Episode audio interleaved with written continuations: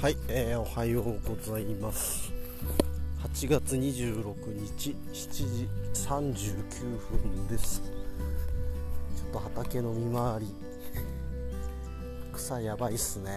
これちょっと生え始めてるな。明日から内地に。久しぶりに実家の方とか帰るんでえー、草取りやってる暇ない。わお。いや早いな草育つのが。こっち天気いいんすよね。雨雨も降ってるんですよいい感じに。雨降るとやっぱ一気に。ああ今が抜きやすいけどなタイミング。うん。でも雨降って晴れるっていうこの繰り返しが、えー、植物には非常にいいんですよね。成長するのに。特にパインなんかねこれ暑いところのもんなんで。よだいぶ成長が止まってたんですけどなんかここに来て急に伸び始めてるんでちょっとほっとしてるんですが。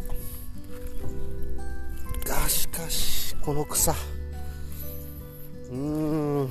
ちょっとねやっぱ荒れてたとこなんで草の勢いが強いんですよね。もともと山みたいになってたとこですから草が早い。ああ こことかやば。なあ。どうしようかな今日。あっちの仕事休んで草取りやるか。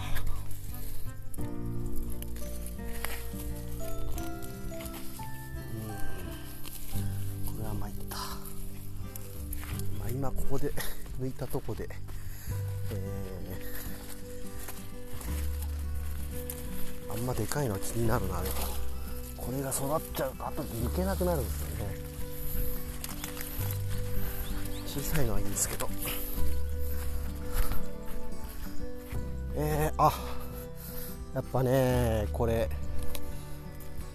いろいろ僕も3年ぐらいパイン勉強してきてるんで思うんですけどぱ植えた苗がいいところは生育もねいいんですよ。揃ってるし大きいし遅く植えた割には結構育ってきたなっていう感じなんですがやっぱ苗の力がないところはどうしても生育がやっぱあんま良くないです、うん、まあでも植えた時期考えたらまあマシかな。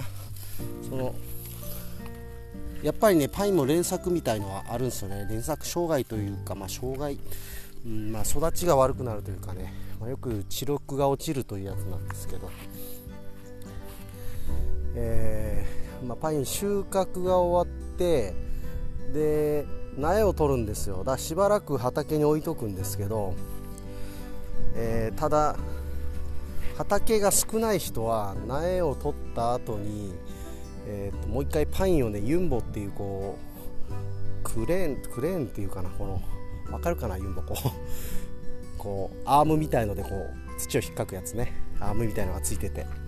こうバケットっていうすくうやつ土を引っかくやつがあるんですがあれで、えーと、パインを剥いで捨ててそれから植えたりするんですけどうん、まあ、これは、えーとまあ、すぐ植えられるのは利点なんですがやっぱ土に有機物を入れる時間がないのでどうしてもこれを続けていくと知力というのが落ちてってだんだん生育が悪くなっていくんですよね。やっぱり有機物を土にある程度入れていかないと微生物がどんどんいなくなっていくので土の状態としてはあんま良くないですよね。でじゃ土地に余裕がある人なんかは、えー、チョッパーという機械でパインを粉砕するんですよ。細かく。で粉砕してえー、それでロータリーっていうのでこうすき込んでいく。もしくはあのすきっていうのでこうちょっと土を起こしてその有機物をこうちょっと下の方にね土の下の方にこう反転させてね持ってくんですよね。それでそれからロータリーをかけたりとかで土と混ぜるんですよ。でこれ混ぜてすぐ苗を植えると実は結構腐ることが多いんですよね。だから混ぜたらちょっと置かないといけないんだけどそれを置いている間に、えー、植える適期があるんですよ。パインを植えるのにいい時期。それが終わっちゃうんですよね。この辺が難しいところで畑がいっぱいある人は1年休ませてで植えるとかいうことをしてますけど余裕ない人は、えー、まあ、そういうことをしてます。だからどうしてもリスクは高いんですよねいろんな面で。で休ませるのが一番いいんですけど、まあ、2年かかる作物なんで1年休ませるっていうのはちょっとねあの畑的にも1年間ただただ休んでる状態になってしまうからかといって他のものを作ろうって言ってもこれ土壌の pH っていうのが合わないのでだいたい野菜なんかはね pH っていうのが高いんですよ。高くないとうまく育たないのでだから野菜を1年作ってで次パイみたいなことはできないんですよね。土が合わないんですそれは。うん。ねなかなかいろいろ難しいところはあります。まあどんな農業でもそうですけど、うん、なんとなくやっているように見えてまあいろいろあるわけですよね実際は。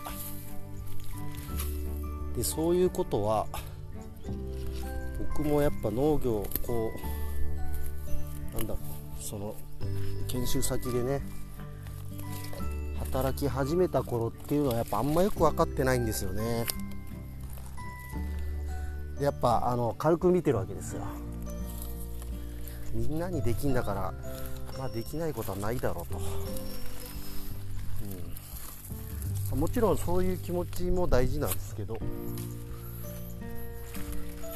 実際はそんなに甘くないという感じですね。まあ、特に僕みたいに何もない状態で知らない土地に入ってきたような人は最初からアドバンテージ抱えてるんでものすごいうまくいくか、えー、全然あのうまくいかないかっていうパターンが多いような気がします。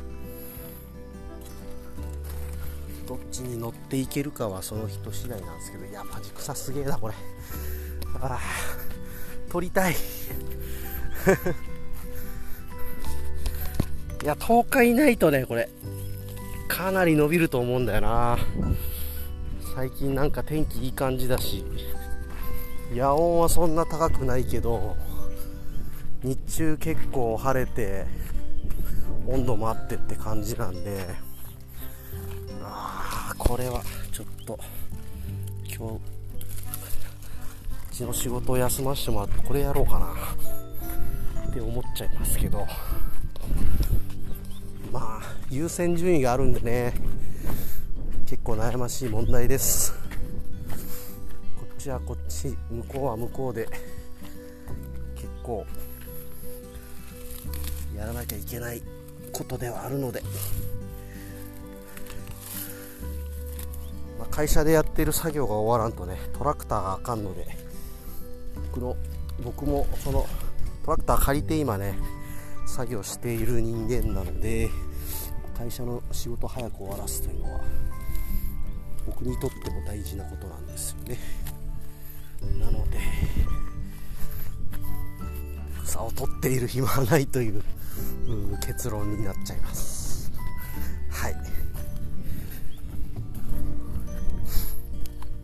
あいい天気。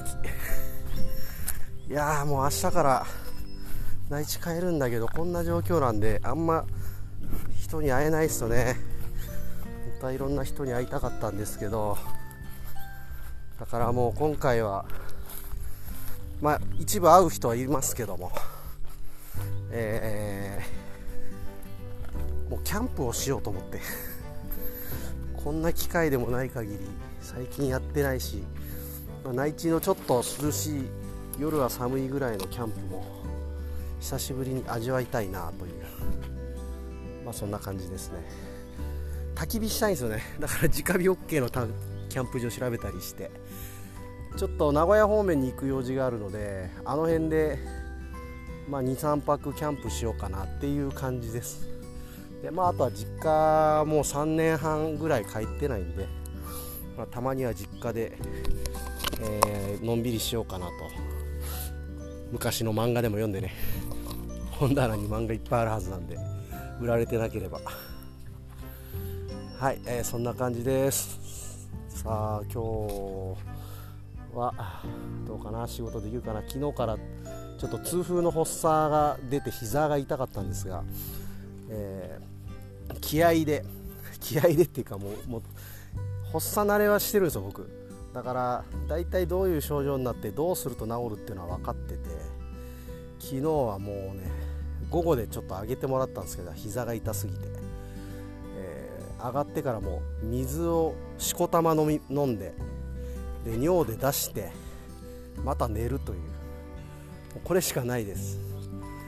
で、え昔はこれがねやっぱねよく分かってなかったんですが今はなんかこう初期でこれをしっかりやるとあんまり悪化しないっていうのがもう経験則として分かってるんで、それをやって今朝はなんとか歩くのはまあそこまで不自由しないぐらいまで回復したっすね。はい。慣れるとこんな感じで解決策もいろいろ見出せるもんですね。対応策というか、うん、まあ今日まではちょっと先控えた方がいいかな、うん、はい。まあそんな感じで最後余計な話しちゃったけど。はいえーと今日もいい天気なんで、えー、体調崩さんように、えー、頑張りたいと思います。聞いてくれてありがとうございました。